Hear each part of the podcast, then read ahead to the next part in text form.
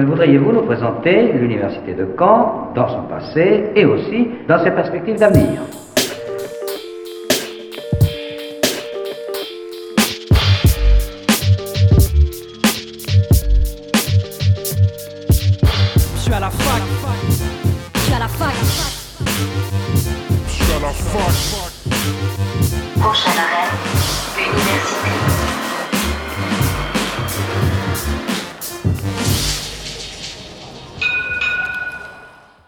Bonjour à toutes et à tous, nous sommes le jeudi 18 février, il est midi et vous écoutez Fact News sur Radio Phoenix.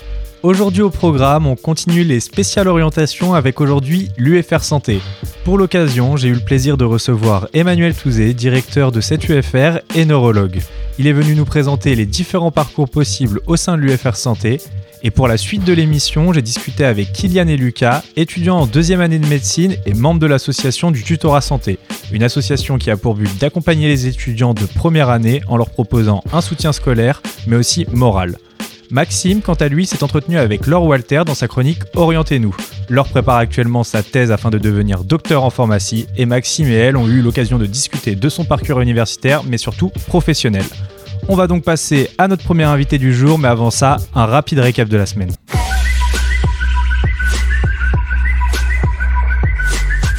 Exposition La vie est courte, l'art est éternel. Jusqu'à demain, 19 février 2021. Artiste et écrivain anglais de l'époque victorienne, William Morris est le fondateur du mouvement Art and Craft, un mouvement qui a révolutionné les arts à partir de la deuxième moitié du 19e siècle en Angleterre. L'exposition permet de s'attarder sur les multiples facettes artistiques de ce personnage et de mettre en valeur quelques ouvrages conservés dans la réserve de la bibliothèque universitaire Pierre. Vous avez la journée d'aujourd'hui pour prendre rendez-vous avec la BU Pierre. L'exposition s'arrête demain, c'est donc la dernière occasion de découvrir cet artiste.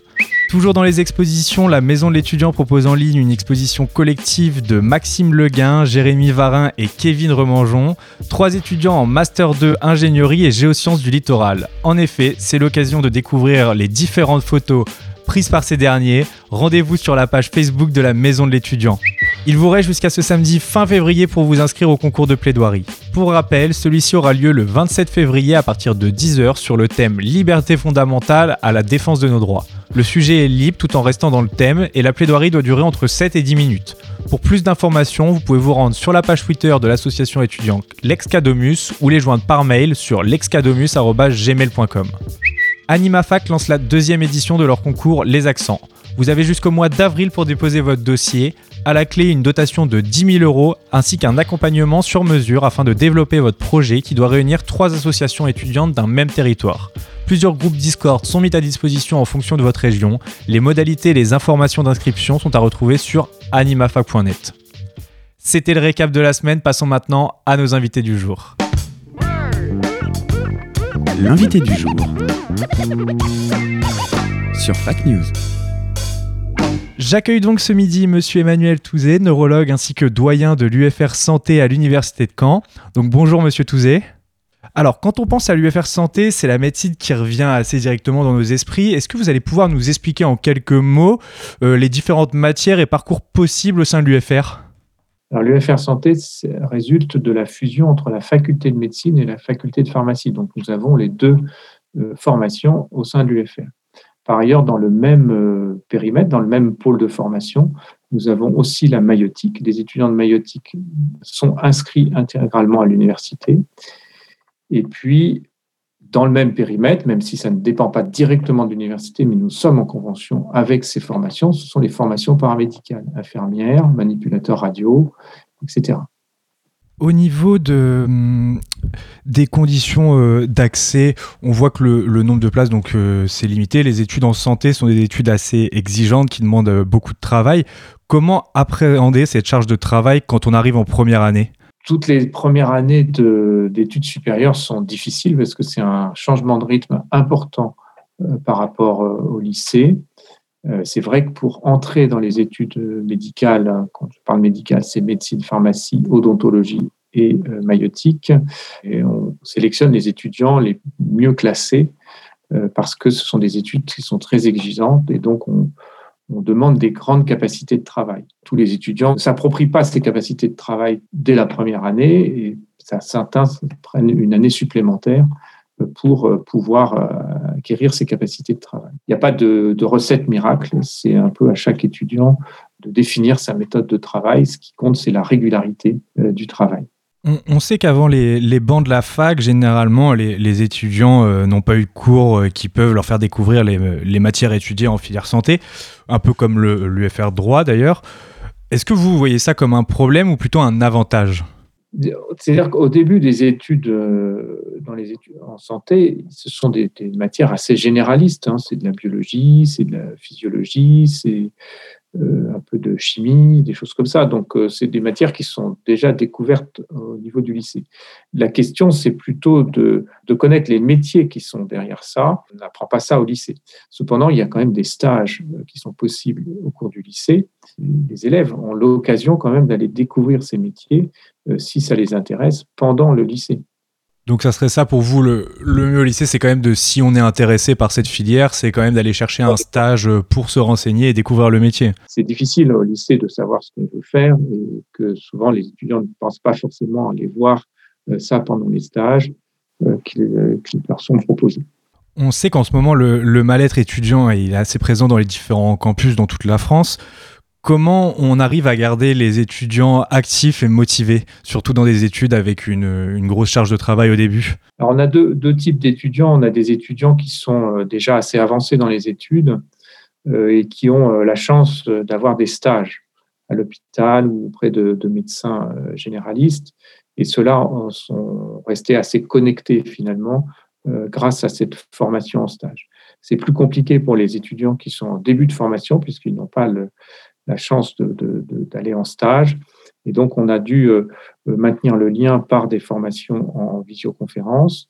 On a pu très rapidement quand même aussi euh, remettre en place des TP, des travaux pratiques, des séances de simulation qui ont permis de garder le contact. Et puis là, depuis quelques, quelques jours, on a repris progressivement quelques enseignements suite aux autorisations ministérielles. On, a pu remarquer dans les autres filières que, au final, euh, malgré la crise sanitaire, il n'y avait pas un, plus gros relâchement que les autres années. Est-ce que c'est pareil au niveau de l'UFR Santé? Vous avez remarqué un plus gros relâchement que les autres années ou finalement c'est la même chose, voire mieux? On n'a pas senti de, relâchement particulier euh, pour les étudiants qui sont intégrés, euh, parce qu'en effet, ce sont des étudiants qui ont l'habitude de travailler, d'être assez autonomes qui d'ailleurs ne viennent pas systématiquement, ne venaient déjà pas systématiquement à tous les enseignements. Euh, donc, ils ont un peu l'habitude de travailler à distance. Après, je ne nie pas qu'il y a sûrement quelques situations particulières euh, d'étudiants un peu plus isolés euh, qui ont pu avoir des, des, difficultés. Nous avons essayé d'identifier au mieux ces étudiants pour les accompagner individuellement. Par rapport à, cette crise, justement, euh, qu'est-ce qu'elle a eu pour effet euh, Le monde de la santé attire plus de monde ou au contraire, est-ce que ça a fait peur aux étudiants? Est-ce que vous avez déjà pu remarquer des retours par rapport à ça? Je, ne pense pas que cette crise euh, fasse peur aux, étudiants. Maintenant, de là à dire que ça va attirer plus d'étudiants, c'est un peu tôt pour le dire. On a eu un petit peu plus d'étudiants inscrits dans les licences qui permettent l'accès aux études en santé par rapport à ce qu'on avait en, PACES. Euh, maintenant, le nombre de postulants n'est pas forcément très différent, enfin de vrais candidats n'est pas très différent de ce qu'on avait en PACES, en tout cas cette année. Je pense qu'il faudra attendre euh, les années suivantes pour euh, en, savoir plus. Les, les cours en, présentiel ont repris au niveau de l'UFR Santé ou tout, est en, tout se passe encore en distanciel? Pour, pour, partie, on a repris les cours. On ne peut pas reprendre l'intégralité des cours en, en présentiel puisque la règle générale, c'est en gros 20% euh, des capacités euh, d'accueil euh, des locaux. donc, on ne peut pas avoir l'intégralité des étudiants. Donc, nous avons sélectionné pour chacune des années un certain nombre d'enseignements que l'on reprenait en présentiel et maintenu le reste en distanciel. Vous, me disiez tout à l'heure que c'était un, peu plus simple pour euh, les étudiants euh, qui étaient en stage et qui, avaient déjà un, pied dans le monde professionnel. Justement, comment ça se passe? C'est à partir de la combienième année, en fonction des filières, hein, euh, qu'ils intègrent des stages? Il y a des, stages très très courts qui sont dès la deuxième et la troisième année en médecine. Mais disons que le vrai temps en stage, hein, qui est un mi-temps puisque c'est 36 mois à mi-temps sur les trois ans de formation de deuxième cycle, c'est à partir de la quatrième année pour la médecine. En pharmacie, c'est un petit peu différent. Il y a des stages officinaux assez courts au début, qui doivent être en quatrième année. Et après, il y a un stage hospitalo-universitaire qui est pour les cinquièmes années.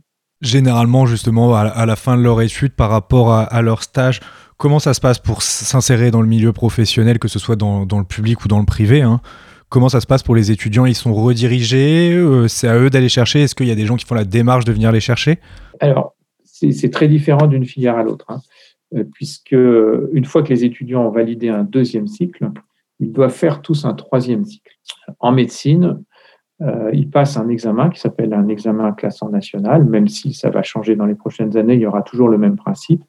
Et en fonction de leur rang, eh bien, ils vont choisir un lieu euh, de formation pour le troisième cycle et la spécialité dans laquelle ils veulent euh, exercer plus tard. Donc, pour partie de nos étudiants, ben, ils vont rester euh, sur la subdivision de, de Caen, par exemple.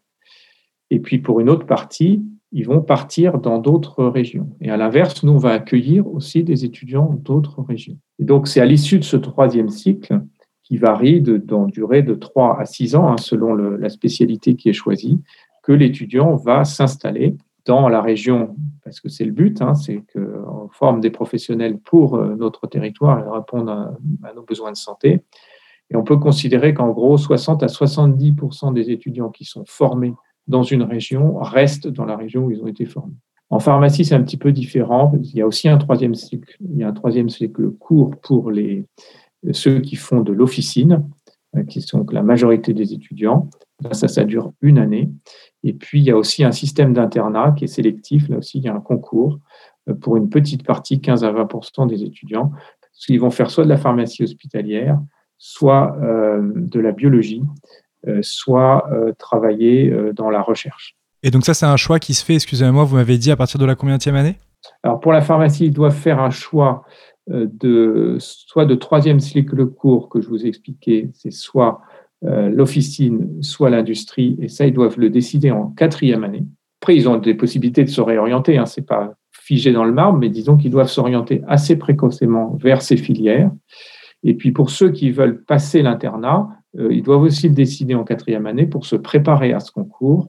Et pour ceux qui sont admis entre, euh, à l'issue du concours, bah, ils continuent dans, dans, les filières internat. Pour ceux qui ne sont pas admis à l'issue du concours, ils doivent se réorienter sur les troisièmes cycles courts dont, dont je vous ai parlé. Justement, euh, à force de suivre des étudiants par rapport à la réorientation, est-ce que vous avez remarqué que les, les, étudiants arrivent avec un projet initial et vont au bout de ce projet ou est-ce qu'au final, généralement, ça, à force de découvrir euh, le monde de la santé, bah, ça varie et les projets changent? Est-ce qu'il euh, ça, arrive souvent ou généralement il y a un projet initial et ils vont jusqu'au bout de ce projet sans changer? Bah, Les étudiants qui arrivent en tout début d'études, en deuxième, troisième année, souvent ils n'ont pas un projet bien précis. Le champ de la santé étant tellement large, euh, ben, en fait ils découvrent et progressivement ils maturent leur, leur projet euh, personnel. Et c'est tout l'intérêt justement des stages qui, leur permet de découvrir les différents euh, champs euh, de spécialité, des modalités d'exercice, des lieux d'exercice. Par rapport à ces stages, ils ont le choix justement de choisir le, service, par exemple, dans lequel ils vont aller ou on les, on les place quelque part?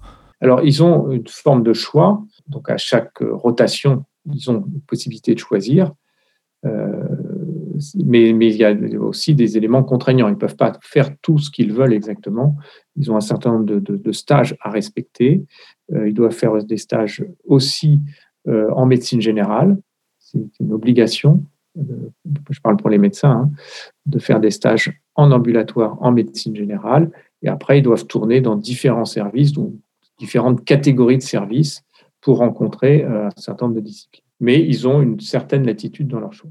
Si vous aviez quelque chose à dire à un lycéen qui serait intéressé par l'UFR mais qui hésiterait encore sur son choix, quelles seraient déjà les, principales qualités pour vous euh, avant d'arriver euh, dans la première année? C'est quoi les premières qualités qu'on attend d'un étudiant? La première année, c'est une année qui est non, qui n'est pas une année santé. Hein. C'est une année de licence qui peut être dans n'importe quelle discipline quasiment, puisque à Caen, nous avons un dispositif euh, d'accès aux études en santé via 10 licences. Ça va de la biologie jusqu'au droit. Simplement, l'étudiant doit en effet suivre une option santé qui euh, lui permettra entre autres, d'accéder en, deuxième année des études de santé. Ce qui est important, c'est d'être en fait surtout très organisé, d'avoir des bonnes capacités de travail et des capacités d'adaptation importantes. Euh, c'est ça qui vont, être évalués pour euh, être un bon professionnel de santé. Après, il peut être euh, bon en biologie, bon, bon en maths, bon en, physique, bon en... Peu importe, je dirais. C'est essentiel, c'est qu'il soit bon dans, qu'il soit un bon étudiant.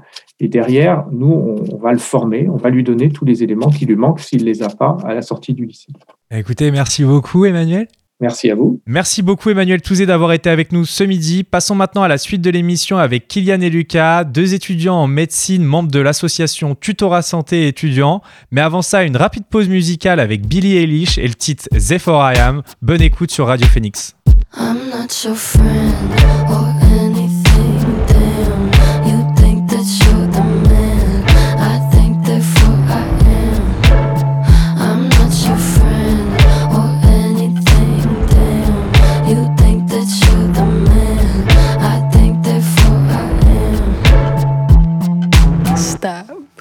What the hell are you talking about?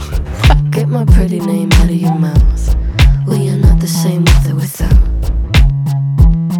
Don't talk about me like how you might know how I feel. Top of the world, but your world isn't real. it wasn't ideal. So go have fun. I really couldn't care less, and you can give it my best, but just know I'm not your friend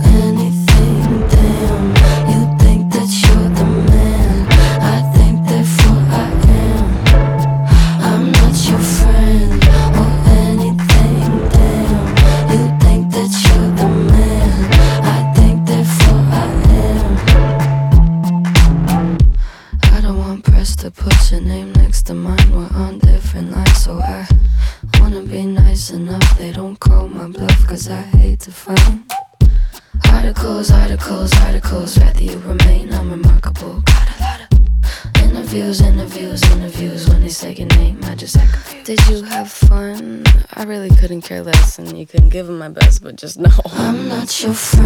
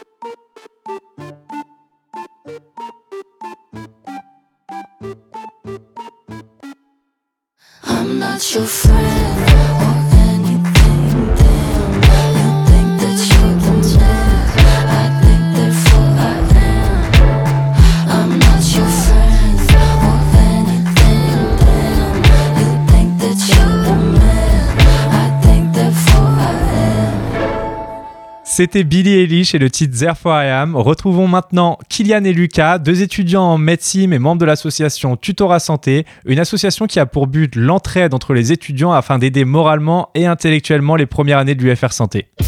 Et je tiens à dire que cette conviction de la jeunesse ne peut être aujourd'hui renforcée Bonjour Kylian, bonjour Lucas. Vous êtes donc tous les deux étudiants en médecine, donc en deuxième année. Est-ce que vous allez pouvoir nous expliquer en quelques mots déjà le but de l'association? Bah, en fait, euh, le tutorat santé, euh, c'est une association d'étudiants majoritairement en deuxième année qui accompagne les étudiants qui arrivent en première année d'études de santé pour euh, bah, les accompagner toute l'année et les aider euh, à, passer une, une meilleure année. Quoi. D'accord, ouais, c'est c'est un accompagnement. Euh, J'ai vu euh, sur votre site qu'il y avait aussi des, vous mettiez à, des supports à disposition, c'est-à-dire ça peut être des fiches de cours, ce genre de choses? Ouais, exactement. En fait, euh, toutes les semaines, on a des tuteurs qui vont en cours, euh, entre guillemets, à la place des, euh, des LAS ou des PACES pour prendre les cours à, éc- à l'écrit. Et après, du coup, les polycopiés sont imprimés à la corpo médecine et les, les étudiants peuvent les récupérer pour avoir des supports de cours et que ce soit beaucoup plus simple pour eux. D'accord, vous avez mis en place un système de plateforme, quoi que ce soit, pour qu'ils puissent récupérer, enfin un drive, un cloud? Euh, ouais, en fait, on est en, on est en relation avec la fac. Du coup, en fait, la plateforme de la fac qui s'appelle e-campus, euh, tous les étudiants y ont accès. Et euh, on a des euh, sections dedans euh, qui sont dédiées au tutorat où les étudiants peuvent récupérer du coup euh, bah, ces cours ou les autres supports qu'on utilise. Et du coup, c'est les, les, les deuxième années euh, tuteurs qui se chargent d'aller euh, à ces cours pour euh, faire la, la mise à jour des fiches toutes les années, en fait. Ouais, exactement, c'est ça. Au-delà des fiches, c'est carrément des, carrément des, des retranscriptions des cours et euh, les professeurs sont d'accord avec ça. Ils nous soutiennent complètement et euh, ils nous autorisent à enregistrer leurs cours et à utiliser leurs diapos pour euh, réaliser des polycopiés euh, fidèles à leur. Ouais, Alors, pour être au plus proche. Et hum, donc du coup, vous arrivez carrément avec, euh, avec un enregistreur externe et vous prenez le cours, vous l'enregistrez, vous récupérez même les, euh, les PDF des professeurs pour refaire un cours peut-être un peu plus synthétisé avec vos mots que vous pouvez expliquer derrière aux premières années, c'est ça? C'est ça. On essaie au maximum de mettre euh, bah, le mot, les mots des profs et derrière, si on sent que c'est une notion compliquée, euh, on peut faire une petite adaptation en mode explication euh, des tuteurs et avec des petits conseils, des petites astuces, etc. Ouais, aussi avec vos mots à vous, euh, c'est aussi peut-être plus simple pour certains euh, dans la méthode de travail. Euh, le tutorat, du coup, il est réservé aux premières années uniquement? En fait, il est, il est principalement destiné aux premières années d'études de santé, donc euh, médecine, ceux qui veulent rentrer en médecine, en pharma, en kiné, en odonto et en mailleux. Euh, mais des fois, il y a des petites, euh, on va dire des étudiants, euh, par exemple, qui font passerelle et qui peuvent aussi bénéficier de nos services. D'accord. Et vous-même, euh, en tant que tuteur, est-ce que vous avez la possibilité d'aller demander à des tuteurs qui seraient, par exemple, en troisième année, des fiches techniques euh, pour vos cours de deuxième année ou une aide dans le tutorat? Alors, euh, ça fonctionne pas exactement pareil. En soi, une fois qu'on est passé en euh, deuxième année de, bah, de médecine, pharmacie, etc., on a logiquement acquis la méthode de travail et du coup, on n'a pas de tutorat qui sont réservés aux années supérieures, sauf bah, du coup, un nouveau tutorat qui s'appelle ACAP, qui lui sert à enseigner plutôt la sémiologie aux étudiants en troisième année euh, maintenant. Euh, mais après, nous, on n'a pas d'équivalence pour les deuxième, troisième année, quatrième année, etc. C'est vraiment surtout pour la première année qui est censée être bah, beaucoup plus compliquée parce que la marche avec le lycée est, énorme. Et euh, bah, du coup, c'est surtout pour ça qu'on existe. Bah, euh, J'en parlais tout à l'heure justement euh, par rapport au lycée. euh, En plus, vous, vous l'avez euh, vécu la première année. Par rapport au lycée où justement on n'a aucune matière. Comment ça se passe la première année? Quelles ont été les plus grosses difficultés pour vous? Parce qu'on on découvre tout, on doit apprendre tout, ça doit être euh, compliqué. Euh, bah, effectivement, c'est compliqué quand on arrive déjà dans le milieu de la fac qui est complètement différent du lycée. Euh, c'est quelque chose qui fait un peu peur. Et c'est vrai que les matières se ressemblent pas forcément. Genre au lycée, on a les maths. là, ils appellent ça le 4 donc alors que c'est même pas vraiment des maths. Et donc c'est cool pour ça, c'est que bah, nous au on organise pendant les vacances donc deux semaines de stage préparatoire avant la rentrée officielle de la fac pour justement montrer toutes les matières différentes aux, euh, aux premières années qui arrivent, qui débarquent à la fac qui connaissent rien. Donc ça, c'est pour les adapter dans un premier temps bah, à la vie euh, en université et aussi aux matières, euh, aux matières qu'ils vont avoir dans l'année. Le plus, le plus difficile au final, surtout le début d'année où il faut s'habituer au nouveau rythme et à le nouvel, au nouveau fonctionnement de la fac. Et c'est pour ça que généralement, l'avantage du tutorat, c'est vraiment de pouvoir entrer en douceur dans l'année et de s'habituer à un nouveau mode de travail. Quoi. Oui, c'est ça, c'est même pas un, accompagnement qu'intellectuel, c'est aussi euh, un accompagnement euh, social, tout ça. Il n'y a vraiment pas que euh, les cours, c'est aussi la méthode de travail, l'intégration dans la fac. Ouais, tout à fait. En fait, c'est un réel soutien bah, pour les cours, mais c'est aussi un soutien moral. On a même d'ailleurs un, pôle bien-être au tutorat bah, qui permet aux étudiants de bah, mieux se sentir dans, leur année pour euh, qu'ils soient mieux dans leur tête, mieux dans leur peau. Parce que c'est une année qui est très très dure mentalement. Donc avoir quelqu'un qui, qui nous accompagne euh, toute l'année, c'est quand même un, un gros gros plus. En fait, euh, au début de l'année, on va avoir des groupes de première année, donc environ de 15 à 20 étudiants, à qui on va attribuer un tuteur. Et en fait, ce tuteur va les accompagner tout au long de l'année, va être un peu leur référent et va leur permettre euh, d'être, oui, clairement, en fait, une, oui, clairement, un référent où ils vont pouvoir poser leurs questions et il va être présent pour eux spécifiquement. Même si au final, tous les tuteurs sont là pour, pour tous les étudiants en première année, il y a un, un tuteur particulier par groupe de- de- d'étudiants. Oui, voilà, c'est un appui. Il y a, il y a- il y a tous les tuteurs euh, sont à disposition entre guillemets de, de tout le monde, mais il y a vraiment une personne qui gère une personne. S'il n'a pas les compétences de répondre à ça, il appelle un autre tuteur, mais c'est par lui que ça passe. Il a, ils ont un contact direct. Alors, vous me disiez que vous étiez en deuxième année. Bah, euh, même si la première année est très compliquée, j'imagine que la deuxième euh, elle doit pas non plus être hyper simple. Pourquoi vous, vous avez décidé de vous investir personnellement dans l'association? Euh, bah Déjà, c'est bah, d'une part pour euh, rendre ce que nous, on a reçu, parce que le tutorat, c'est une association qui existe depuis déjà plusieurs années. Et euh, nous, on a bénéficié du tutorat des années précédentes, donc bah, on aimerait aussi rendre ce qu'on a reçu. Et aussi, même si la deuxième année, elle est pas vraiment plus facile que la première, on a déjà acquis la méthode de travail, on sait comment bosser, etc. Et on a plus de temps à consacrer à, à l'assaut euh, à nos cours. Euh. En fait, le, tutorat, euh, ça, ça, porte des valeurs hein, d'égalité et de solidarité étudiante. Et en fait, souvent, je sais que par exemple, moi au lycée, quand on me parlait de ce qui s'appelait la PACES, on me disait qu'il fallait forcément payer une prépa privée ou ce genre de choses pour avoir son année. Et en fait, le tutorat est là pour montrer que même sans avoir les, moyens de se présenter, enfin de d'utiliser les services d'une préparation privée, on peut y arriver. Il n'y a pas besoin de, de, de, débourser 4 SMIC sur un an pour, pour son année. Et euh, maintenant, le tutorat, bah, comme a dit Lucas, il est, il est tellement ancien, ça fait 20 ans qu'on existe, les services sont vraiment perfectionnés, ce qui fait que la devise de notre association qui est gratuit, nécessaire et suffisant, elle est complètement vraie parce qu'on peut, on peut y arriver sans, sans payer. Quoi. Et c'est vraiment cette, on va dire, cette, cette valeur d'égalité de, des chances qui, euh, qui motive à se présenter. Voilà, c'est rendre l'appareil. Je parlais en, début aussi d'émission du mal-être étudiant. Euh, vous qui bah, justement êtes au plus près des étudiants et qui en êtes aussi, quelles sont les problématiques que vous avez pu observer là, euh, bah, du coup plus précisément chez les premières années et aussi euh, pour vous, pour vos amis? C'est en sachant que la, première année est déjà très lourde, que c'est déjà une grosse charge de travail. Comment les étudiants le vivent en ce moment? Bah, Particulièrement cette année avec le Covid, ça a été très très dur pour tous les étudiants. Donc euh, nous, tutorat, ce qu'on a essayé de faire, c'est d'adapter un maximum nos services qu'on faisait avant en présentiel, euh, on les adaptait en distanciel. Donc euh, par exemple, à la fac, on a un, local dédié au tutorat où les tutés peuvent venir poser leurs questions. Bah, ça, on, a, essayé de l'adapter en distanciel avec ce qu'on appelle le bureau 2.0. Et bah, du coup, tous les étudiants peuvent poser leurs questions en ligne. Il y a un tuteur qui sera là pour leur répondre en visio, etc., en leur expliquant bien la notion qu'ils veulent comprendre.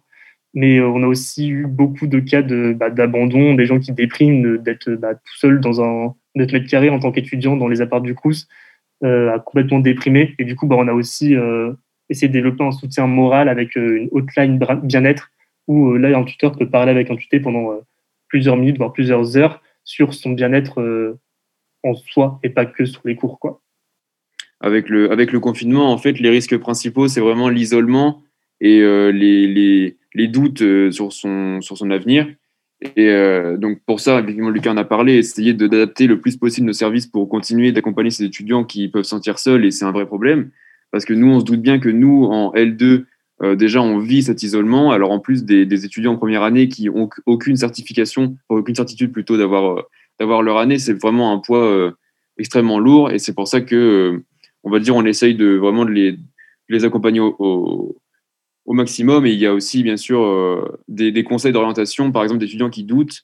Euh, ils peuvent poser des questions à plusieurs tuteurs ou même des professionnels euh, avec, avec lesquels on les met en lien pour, on va dire, pour répondre à leurs questions. Quoi. Et aussi pour pallier à la solitude, on, on l'a pas dit tout à l'heure, mais on suit énormément nos étudiants sur les réseaux. On les suit sur Facebook, Instagram, etc. On a deux comptes Instagram, dont un qui est dédié au bien-être. Donc bah ça, ça permet aussi d'avoir une trame à suivre pour les étudiants et de ne pas se sentir complètement lâché tout seul. Quoi. Vous avez des réseaux sociaux Comment on peut vous joindre sur les réseaux? Alors, bah, c'est Tutorat Santé Camp sur euh, Facebook, euh, Instagram, euh, Twitter aussi. Et sur Snapchat aussi. Sur Snapchat. Ouais, il y, y, a tous les réseaux pour vous suivre et, vous contacter. donc vous disiez tout à l'heure que l'université avait mis des salles à disposition ou c'est vous qui avez fait les démarches pour trouver des salles à disposition, bon, qui sont plus actives maintenant, le temps que ça soit en distanciel, mais du coup il y avait des salles à disposition. J'imagine que ça permettait aussi une connexion social en plus du, soutien intellectuel, quoi. Alors en fait, on a un local qui est euh, bah, depuis plusieurs années maintenant dédié vraiment au tutorat. C'est vraiment le bureau du tutorat.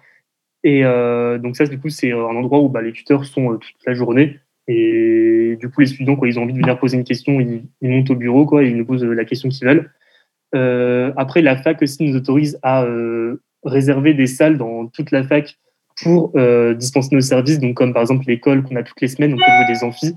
Euh, pour aussi les armatures. Donc, les armatures, c'est des genres de, TD accompagnés où on corrige des exercices avec les étudiants pour qu'ils comprennent mieux la notion. Euh, là, la fac est avec nous pour euh, nous prêter des salles. Et après, on a vraiment, c'est vrai, un local dédié au bureau qui va du coup maintenant, et depuis maintenant deux semaines, réactif parce que la fac nous autorise à revenir un petit peu en présentiel, mais avec un effectif limité. D'accord, j'imagine qu'ils doivent peut-être prendre rendez-vous comme avec les bibliothèques?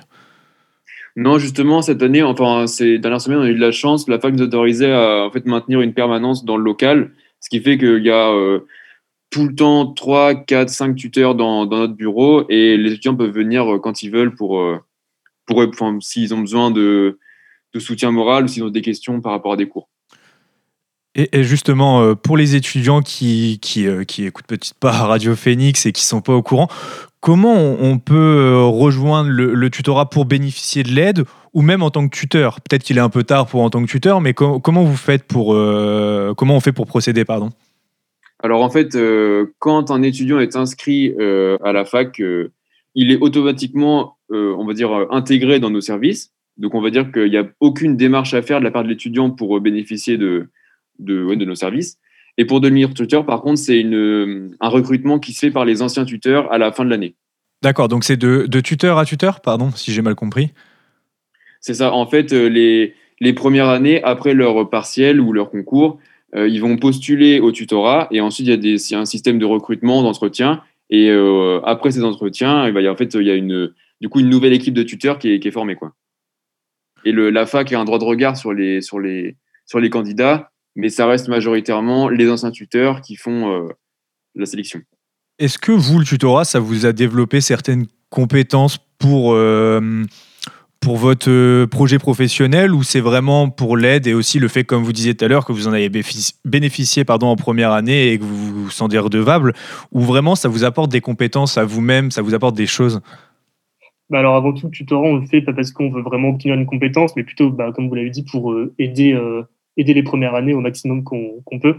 Euh, après, c'est vrai que euh, inconsciemment, ça nous a apporté des compétences, bah, notamment l'organisation, parce que bah, au-delà de, du tutorat, l'aide étudiante, etc., il y a énormément d'organisation en interne que bah, avec bah, Kylian, on voit bien, parce que bah, on est président et secrétaire, donc euh, on, on, coordonne un peu tous les projets. Et bah, de ce côté-là, oui, ça, nous a apporté pas mal aussi au niveau associatif. En fait, le tutorat, il est on va dire, il est organisé par poste. Et donc, il y a un système de bureau et de bureau restreint. Donc, par exemple, là, effectivement, il y a Lucas et moi au bureau restreint, mais il y a aussi Lucie qui est trésorière. Et en fait, euh, ça nous apprend vraiment à, travailler en équipe, à avoir de la coordination. Euh, c'est vraiment super intéressant, euh, rien qu'au niveau humain. Quoi. Vous, vous avez déjà avancé dans vos projets, vous avez passé la première année quel aurait été votre conseil aux, lycéens que vous étiez qui était encore indécis? Alors, je ne sais pas si c'est votre cas, mais si un lycéen était indécis sur son choix, euh, Lanir, qu'est-ce que vous pourriez lui dire, vous? Qu'est-ce que vous vous auriez dit à vous-même en étant en deuxième année maintenant? Elle n'est pas évidente celle-ci. Hein. Bah, je pense que je sais que par exemple, je me suis décidé hyper tard à m'inscrire en PACES. je pense que c'était vraiment deux jours avant la fermeture des inscriptions que je me suis lancé. Et c'était beaucoup de doutes par rapport aux capacités. Et je pense qu'en fait, ce qu'il faut se dire, c'est qu'il ne faut pas douter de soi. Et si on a un projet, il faut se lancer. Et de toute façon, avec l'envie, il y aura la motivation. Donc, euh, vraiment ne pas douter de soi et se dire, bah, j'ai envie de le faire, donc j'en suis capable. Ouais, bah, du coup, je répondrai à peu près comme Kylian. Je suis décidé vraiment tard. Enfin, j'avais eu l'idée de, bah, de faire médecine il y a très longtemps. Mais je me suis vraiment décidé au dernier moment si vraiment je voulais le faire. Et euh, bah, le conseil que j'aimerais, c'est vraiment de, se lancer, de ne pas hésiter et puis bah, de croire en ses rêves, entre guillemets. Et puis bah, si, ça, si ça passe, tant mieux. Si ça casse, bah, tant pis, on aura essayé. Quoi. Oui, et puis il n'y aura pas de regret. Je pense aussi que c'est une bonne mentalité.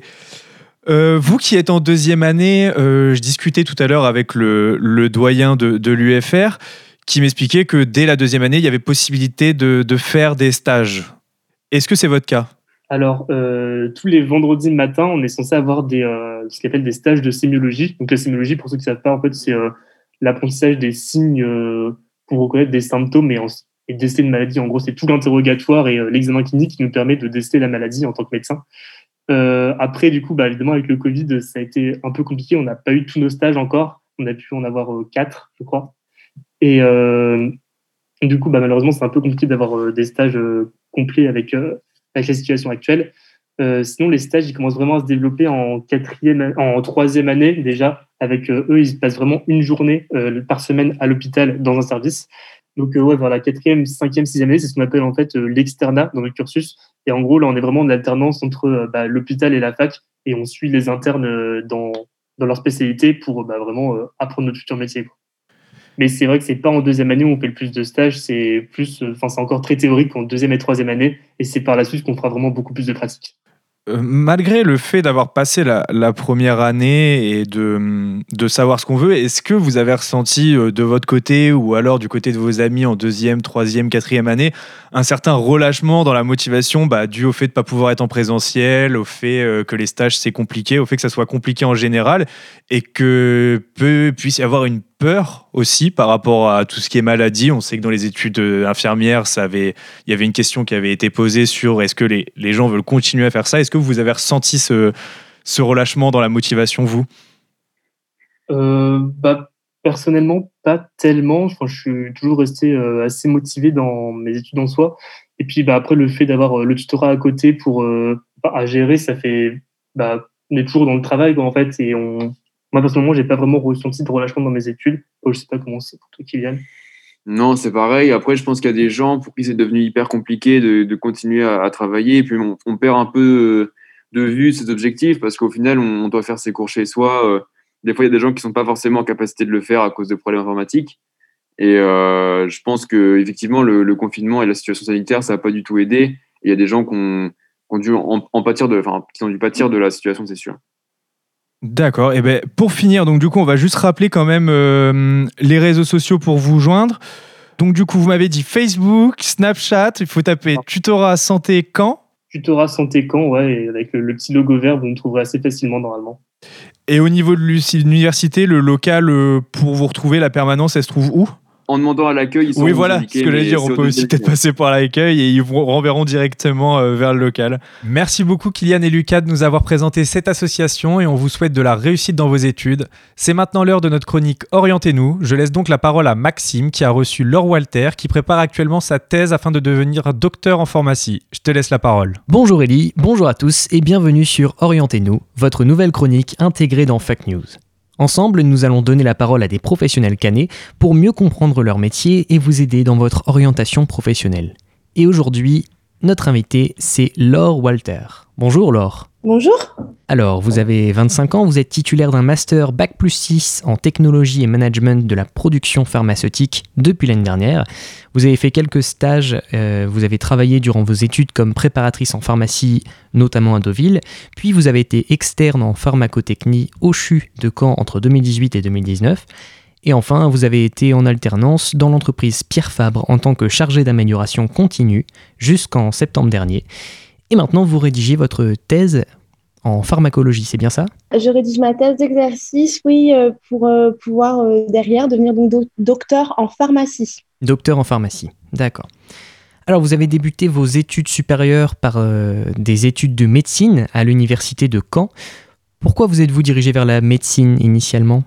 Qu'est-ce qui vous a plu? Qu'est-ce qui vous a surpris?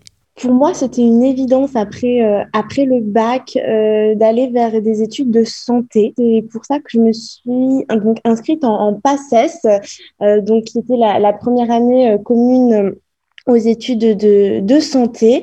Il y avait plusieurs branches, la branche donc médecine, mais également la branche pharmacie. Au fil en fait de cette année, j'ai découvert aussi ce que, ce que pouvait être la spécialité de pharmacie. Et euh, donc, au bout d'une deuxième tentative de première année, je me suis orientée euh, dans, dans cette voie.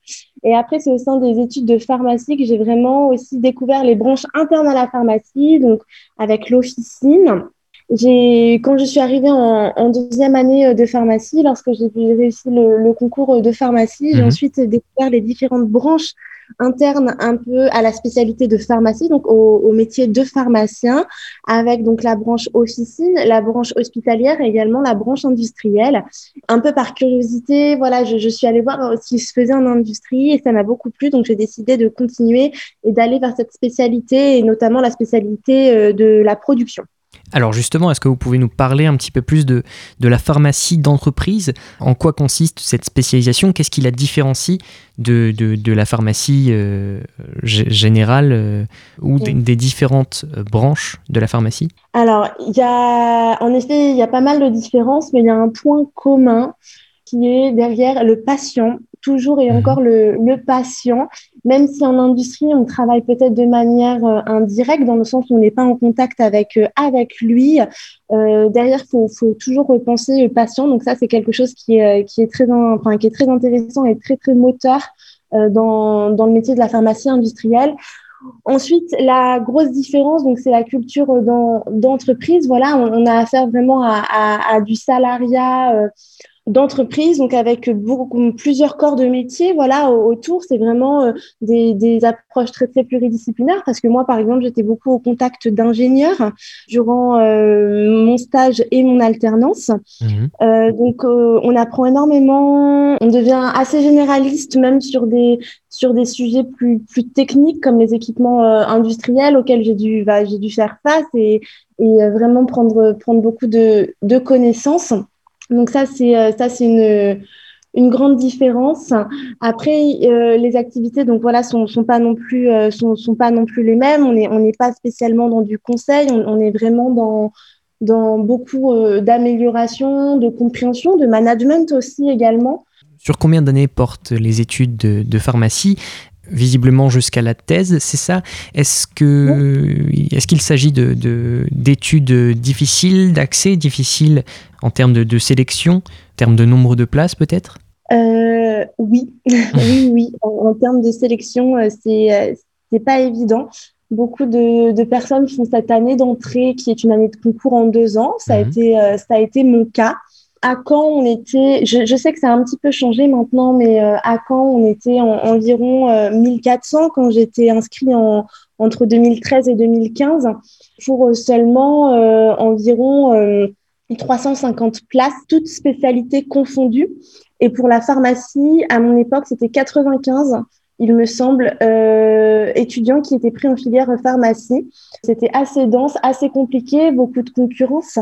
Euh, voilà, c'est il faut il faut vraiment pas perdre de vue l'objectif. On est sur un concours, donc forcément euh, il y a beaucoup de il y a beaucoup de travail à, donner. En plus, ce sont des études qui sont très euh, qui demandent énormément de, de mémoire. Voilà, faut faire travailler sa mémoire. Il faut revoir énormément de détails.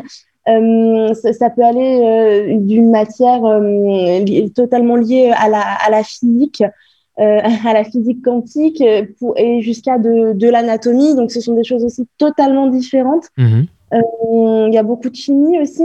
On va beaucoup plus loin, ça n'a rien à voir avec ce qu'on a, qu'on a, pu voir en terminale, bien entendu. Donc, il y a aussi une, une, grande partie ou un gros moment où il faut faire preuve d'adaptation. Euh, et parfois, c'est n'est pas évident pour certains, mais on y arrive, on y arrive. Voilà, faut pas il faut pas lâcher. Et au bout de, au bout de deux ans, euh, c'est tout à fait euh, faisable. Donc ça, c'est en première année euh, pour passer en deuxième année, c'est ça Comme la médecine? Exactement, c'est exactement pareil. Exactement pareil. Une fois qu'on a eu le concours de première année, ensuite on passe donc en deuxième année dans, dans la spécialité de notre choix. Alors maintenant, on avance un peu dans vos, études. Euh, je vais notamment vous poser des questions sur votre thèse. Une question, sur quoi votre thèse va-t-elle porter? Et pourquoi est-ce important de faire une thèse euh, pour le monde du travail ensuite dans la, dans la pharmacie? Dans un premier temps, donc ma thèse va porter sur euh, sur euh, un sujet euh, assez vaste mhm. puisqu'il regroupe vraiment l'aspect de l'industrie dermocosmétique dans laquelle donc j'ai pu évoluer pendant un an chez chez Pierre Fabre Dermocosmétique mhm. et en même temps donc le un sujet lié à une mission que j'ai pu mener qui est en fait la maîtrise du surremplissage. Euh, donc, ce sont des, problématiques qu'on rencontre très fréquemment euh, en, industrie. Donc, moi, mhm. c'était sur des formes liquides et semi-pâteuses, mais euh, le, remplissage concerne des formes stériles, concerne également des, des, formes poudre. donc, voilà, c'est un sujet qui est, qui est, je pense, très fréquemment étudié. Est-ce qu'on peut revenir un petit peu sur vos expériences pré-professionnel, euh, donc notamment dans, votre euh, alternance dans l'entreprise euh, Pierre Fabre en, pharmacie d'entreprise. Est-ce que vous pouvez nous expliquer rapidement les principales tâches que vous réalisiez chez Pierre Fabre? Alors, chez, chez Pierre Fabre, moi, j'évolue en tant qu'alternante chargée d'amélioration continue. Donc, mes tâches étaient euh, diverses, surtout sur une année. Une année qui a été bon aussi entachée par, euh, par, le, par le Covid. Donc, il a mhm. fallu euh, s'adapter même dans, dans, dans les missions qui m'ont été proposées. Mes missions étaient toujours liées à de l'amélioration en ce qui concerne donc la sécurité, la qualité et la performance. Donc j'étais attachée à une unité de production. Et voilà, euh, il fallait, euh, il, faut en, permanence donc euh, faire des analyses de, données, les analyses de, de ce qu'on peut récolter durant tout le suivi de la production, également mettre en place des, des actions préventives et, et correctives quand c'est quand c'est nécessaire, revoir beaucoup de documentation, être sur le terrain pour interroger aussi les, les, les équipes et euh, comprendre comment euh, ils travaillent, euh, quels problèmes ils peuvent rencontrer, même parfois en termes d'ergonomie. aussi également pouvoir maîtriser l'impact environnemental que qu'on trouve beaucoup sur site et ça ça c'est un sujet qui, est très important en ce moment. Mhm. On évolue également aussi auprès de, de la maintenance. donc voilà, on apprend énormément sur, sur les équipements, améliorer la capacité et la disponibilité des équipements.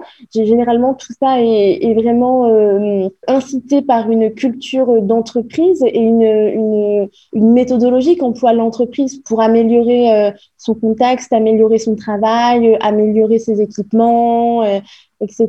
En quoi ce poste était-il différent de votre poste au CHU en pharmacotechnie? Au, CHU, au, CHU de, de Caen en, pharmacotechnie. Moi, j'étais euh, donc déjà j'ai voulu dans un milieu hospitalier qui est un milieu qui est beaucoup, qui est vraiment à plus petite échelle hein, que le milieu industriel. Mhm. Euh, donc euh, c'est pas c'est pas les mêmes enjeux. Mais je, je, rappelle, il y a toujours cette notion de, de patient derrière. J'avais vraiment un rôle de, on va dire plutôt de, de technicienne, voilà, à, à faire les préparations que, hospitalières, les préparations magistrales.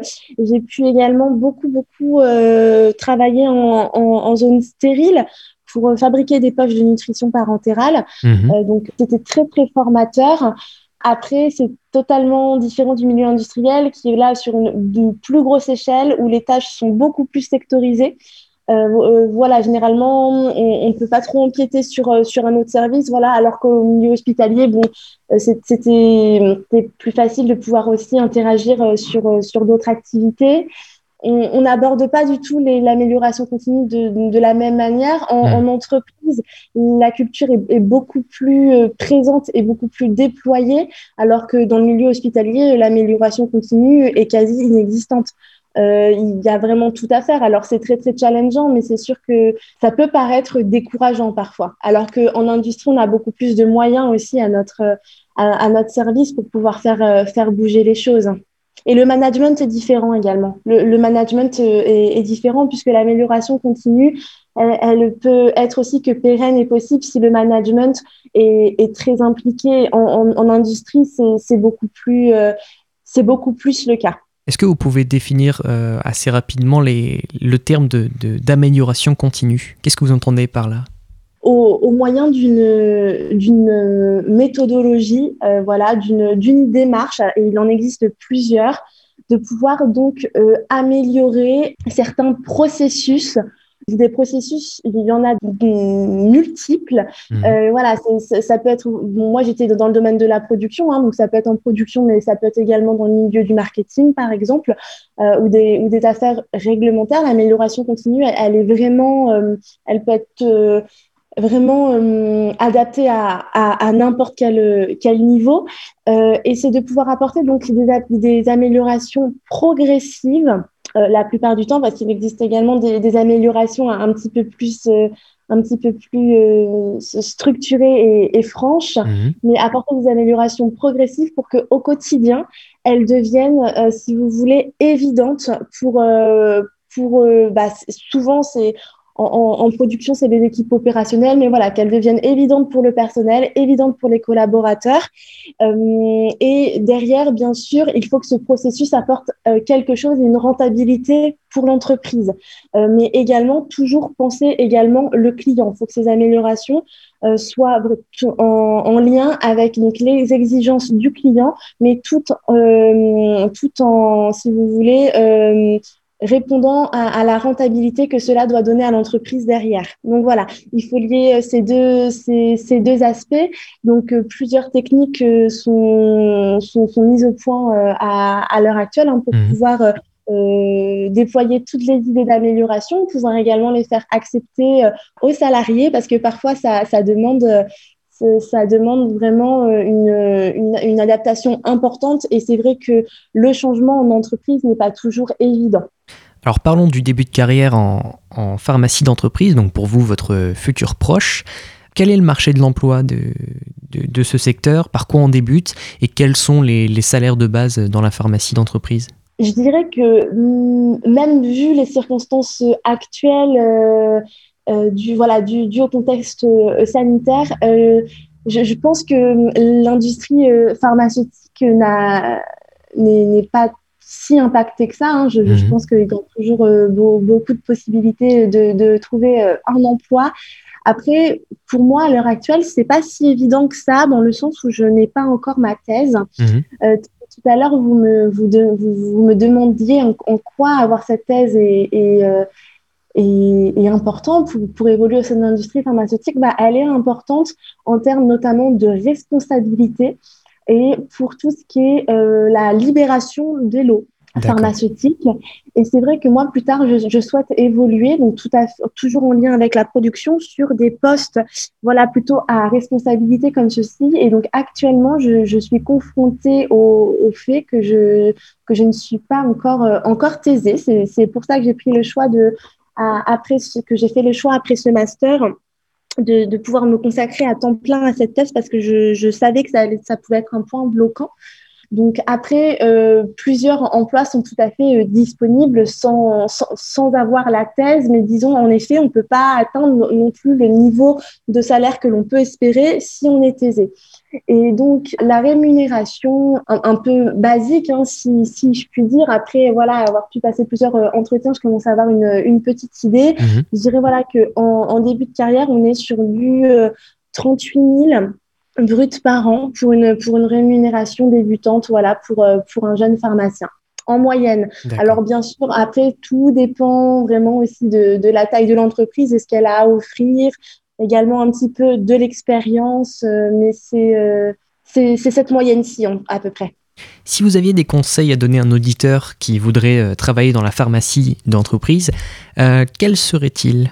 De bien être sûr de son, de son choix et de la spécialiser dans, laquelle, dans la spécialité industrielle dans laquelle il, veut, euh, il, a souhaité euh, évoluer. Mhm. Euh, donc ça, c'est ça c'est un premier parce que c'est c'est pas c'est pas toujours évident si voilà si, si on veut si on veut faire une machine arrière donc bien être sûr de son choix. Moi, je sais que j'avais pris énormément de, de temps à, à, réfléchir dessus. Et également aussi de de pas hésiter à, à être très volontaire sur les activités qu'on pourra lui proposer, être large d'esprit, euh, faire de sa thèse une priorité en fin d'études si sa thèse n'est pas encore soutenue, mhm. parce que ça lui ouvrira énormément de portes derrière.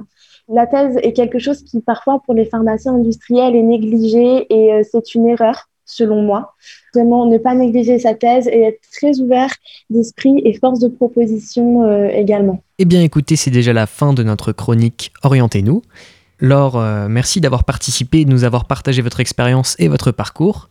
Chers auditeurs, vous pouvez retrouver cette interview en podcast sur phoenix.fm. Je vous souhaite à tous une très bonne journée. Ellie, je rends l'antenne. Merci Maxime pour cette interview. On se retrouve la semaine prochaine pour une nouvelle chronique Orientez-nous. C'est maintenant la fin de cette émission, mais on se retrouve la semaine prochaine, même jour, même heure sur Radio Phoenix. Je vous souhaite à tous une très bonne journée et vous dis à la semaine prochaine.